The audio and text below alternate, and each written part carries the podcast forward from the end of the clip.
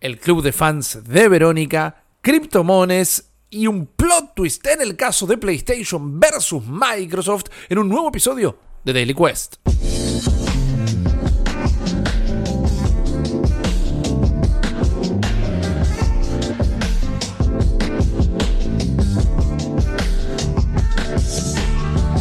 Hola a todos, ¿cómo están? Mi nombre es Rippy Risa y voy a ser su host en un nuevo episodio de Daily Quest, el podcast diario de noticias de New Game Plus, este nuevo medio independiente que fundamos junto a Guillermo Guilloleos y Jeremías Curchi, alias Chopper. Entre todos los contenidos que tenemos, que van de reviews, ensayos, streams, tenemos un montón de podcasts y este en particular, nuestro contenido diario de 10-15 minutitos, tiene la intención de informarte acerca de todo lo que está pasando en la industria y la cultura que la rodea para que no te quedes afuera de ninguna charla en redes sociales o simplemente te enteres de esa novedad que tanto estabas ansiando saber.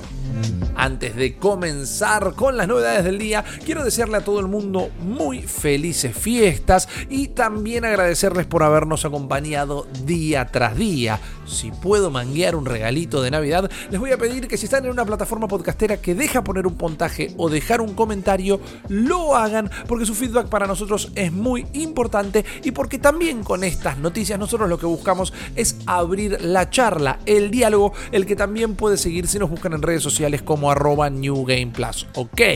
habiendo dicho todo esto, ahora sí, volquémonos a la información.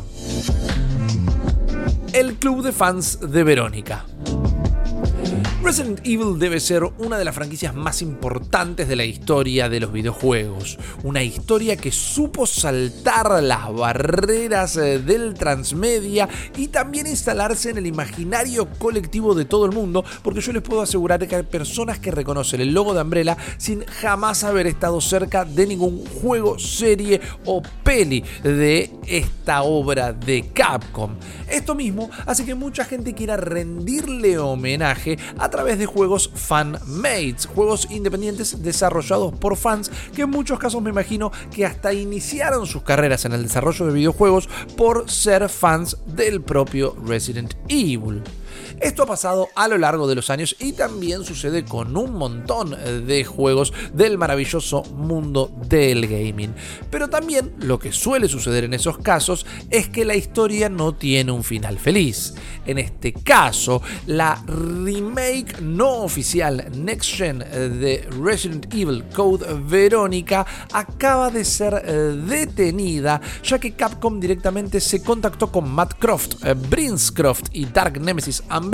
Quienes estaban trabajando en esta para decirles que cesen todo tipo de actividad relacionada con este juego.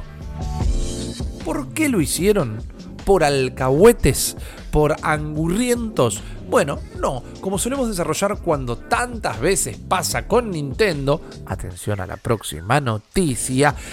las empresas tienen todo el derecho a proteger su propiedad intelectual, la cual es de su autoría y además tienen en todas las de la ley patentada y registrada. Por otro lado, esto hizo que mucha gente levantara las antenitas porque la última vez que sucedió con Capcom fue cuando detuvieron un desarrollo independiente de una versión actualizada de Resident Evil 2 para casi inmediatamente anunciar y lanzar la propia. Esa historia sí tuvo de alguna manera un final feliz porque ese estudio luego terminó transformando ese desarrollo inicial y reinventándolo en un juego que se llama Damer 1998, que es una historia original pero que se juega como un Resident Evil de los clásicos y el cual recomiendo. Ahora bien, en este caso no sabemos si los muchachos Croft y Dark Nemesis Umbrella van a transformar esta crisis en una oportunidad, pero lo que sí sabemos es que Capcom no está trabajando en una versión propia de Resident Evil Code Verónica. Esto lo habían anunciado hace muy muy poco y aseguran que no va a tratarse de una situación como la anterior. Desde ya hay un montón de Resident Evil en el mapa, porque Resident Evil 4 Remake se lanza el 24 de marzo en PC, Play 5, Play 4 y Xbox Series, pero Código Verónica lo último que tuvo como update fue una remasterización de 2011, pero no tiene nada en las cartas para las próximas fechas. Así que si vos, como yo, sos fan de Código Verónica, nos va a tocar seguir esperando. ¿Quién es ese Cryptomon? Hablando de estudios que suelen denunciar a la gente que utiliza su propiedad intelectual, tenemos un caso muy muy interesante y un tanto ridículo, a decir verdad, porque de Pokémon Company, una empresa que está directamente relacionada con Nintendo, pero que no es una empresa a la cual Nintendo posea, acaba de denunciar a un estudio instalado en Australia de nombre Cotioca Studios porque estaban promocionando el próximo lanzamiento de Pokéworld, un juego play to earn de Pokémon donde todos los assets, desde los monstruos de bolsillo hasta las pokebolas y las pociones, eran NFTs y que directamente proclamaban estar trabajando en relación de contratados por The Pokémon Company, dándole a este juego el carácter de oficial. Claramente esto no podría estar más lejos de la realidad. En los propios papeles que The Pokémon Company presenta en la corte en contra de Cotiota, figura una declaración donde dicen que han decidido como empresa jamás transformar nada que tenga que ver con Pokémon en un token no fungible o algo relacionado con un juego de jugar para ganar, para no mancillar ni ensuciar el legado que tiene la franquicia. Esto, por un lado, ya es una noticia interesantísima en sí. Personalmente no soy detractor eh, de todo lo que pueden llegar a traer las criptomonedas, pero sí cómo se ha trabajado todo este tema en relación a los videojuegos, o al menos todavía desconfío como cualquier santo a una limosna demasiado grande. Pero lo peculiar acá, la parte ridícula del asunto, es que este estudio, que cuando lo fueron a buscar ni siquiera existía en la dirección legal que daban,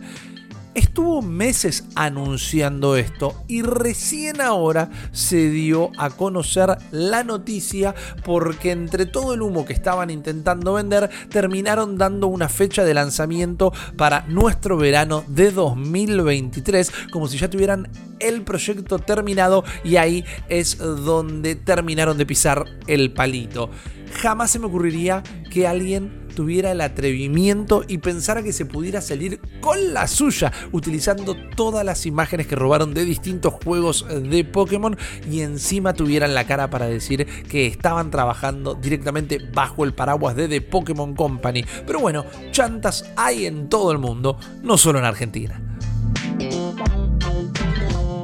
El plot twist inesperado en el caso de PlayStation contra Microsoft.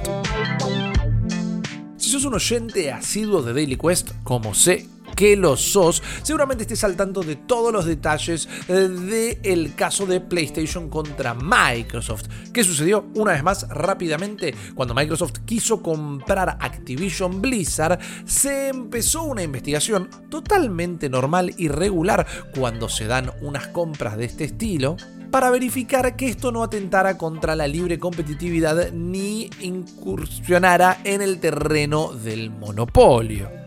mientras que Microsoft prometió que algunos de sus juegos, como por ejemplo Call of Duty, podía seguir siendo un juego multiplataforma por 10 años en el caso de PlayStation y además aseguraron llevarlo inclusive a Nintendo Switch o plataformas de Nintendo, PlayStation puso el grito en el cielo y dijo, nosotros creemos que esto directamente atenta contra nosotros, no podemos competir si ellos lo ponen en el Game Pass y directamente ni respondieron a la oferta eh, de Microsoft al punto que el propio Phil Spencer llegó a decir, como si fuera una arenga futbolera, nosotros estamos dispuestos a hablar con PlayStation si es que en algún momento nos atienden el teléfono.